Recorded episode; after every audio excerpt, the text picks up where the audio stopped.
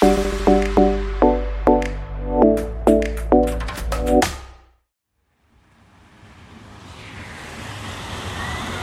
い、えー、どうもポトフです。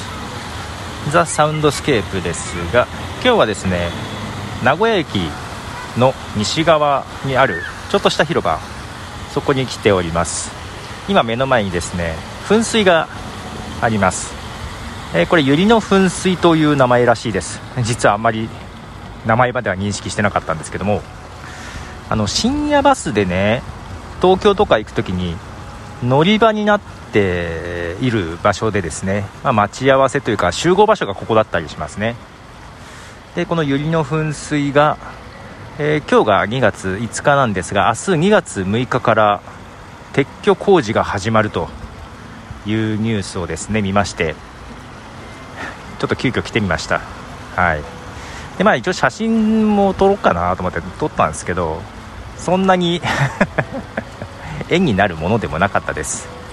で噴水もね出てるんですけども水がね張ってあって結構控えめです。あまり最初ちょろちょろちょろっと出て少し大きくなるんですけどなっても限界がなんか昔はもっと出てた気がするんだけどな。きっとなんか年々控えめになっていたんじゃないですかね。でまあこの百合の噴水まあちょっとしたまあ、集合場所の目印にはなるかなっていうような感じ。隣には JR ハイウェイバスのね、えー、出発口というかバスがいます、はい、と近くには交番もあるんですけどね、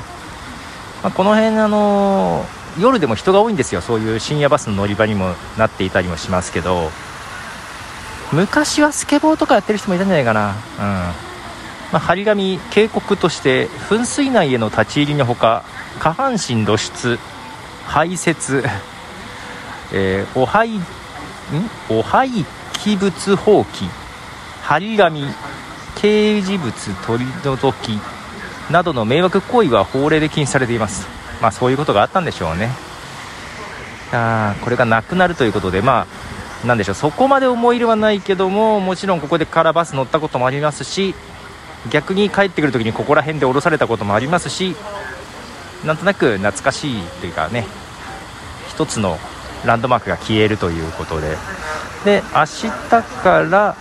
撤去が始まりまして、まあ、この後ねこの辺をねあの整備するらしいんですよ。あの、まあ、いつ開業するかはっきりとしないリニア中央新幹線。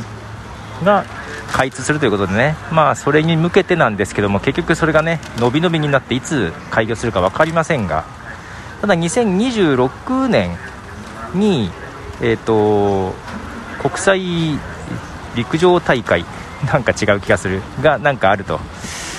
えー、まあ、その辺に向けて2026年までに完成させたいというような形でねここら辺を整備するようです。今水が収まりましたけどやっぱりそんなに派手さが全然ないね、うん、まあそんな形で、まあ、今日は天気いいですね。でこの周り鳩がいっぱいいます。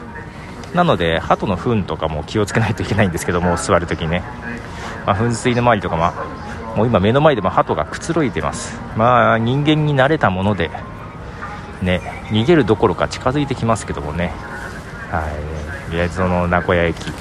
えー、明日から撤去作業が始まるという百合の噴水前に来てみましたということでポトフでした。